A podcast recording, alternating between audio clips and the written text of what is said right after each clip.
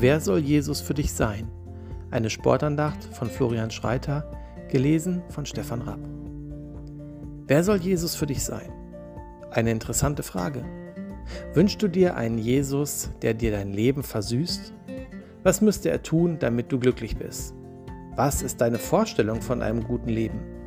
Wenn du sagst, wenn ich nur dies und jenes hätte, dann wäre ich zufrieden, an was denkst du dabei?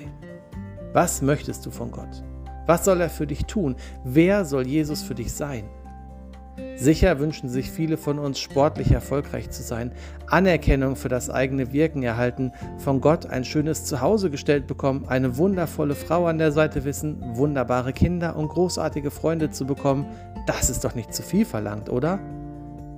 Manchmal wünsche ich mir aber nichts anderes von Jesus, als dass er mir dazu verhilft, mich glücklicher zu fühlen und mein Leben einfacher zu machen wofür ich ihm dann danken und ihn als treu bezeichnen würde.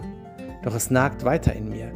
Wenn ich doch nur zwei Meter groß wäre und einen Meter hoch springen könnte, dann könnte ich viel besser Volleyball spielen. Wenn ich den Wettkampf gewinnen könnte, dann wäre ich viel anerkannter in meinem sportlichen Umfeld. Wenn ich nun endlich einmal eine Saison ohne Ablenkung oder Verletzung trainieren könnte, dann wäre ich viel besser. Denken nicht viele Menschen so? Ich schon.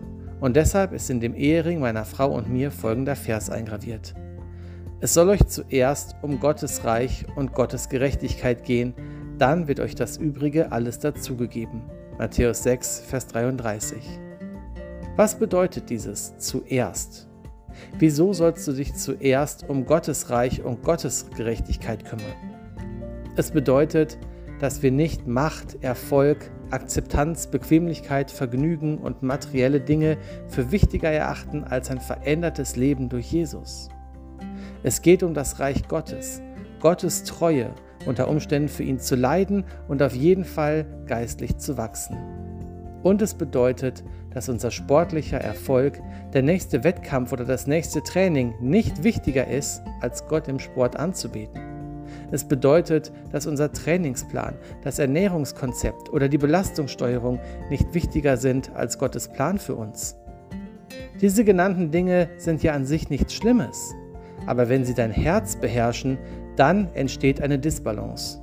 Diese Disbalance kann zu einem verdrehten Gottesbild führen. Jesus kann dadurch schnell zu einem Wunschautomaten, Bedürfnisbefriediger und Dienstleister degradiert werden. Wer also soll Jesus für dich sein?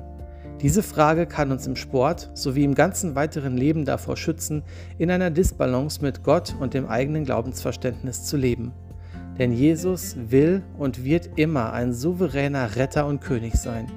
Deswegen sind seine Anliegen wichtiger als deine. Er ist viel größer als unsere billige Vorstellung von Glück, Erfolg oder Macht.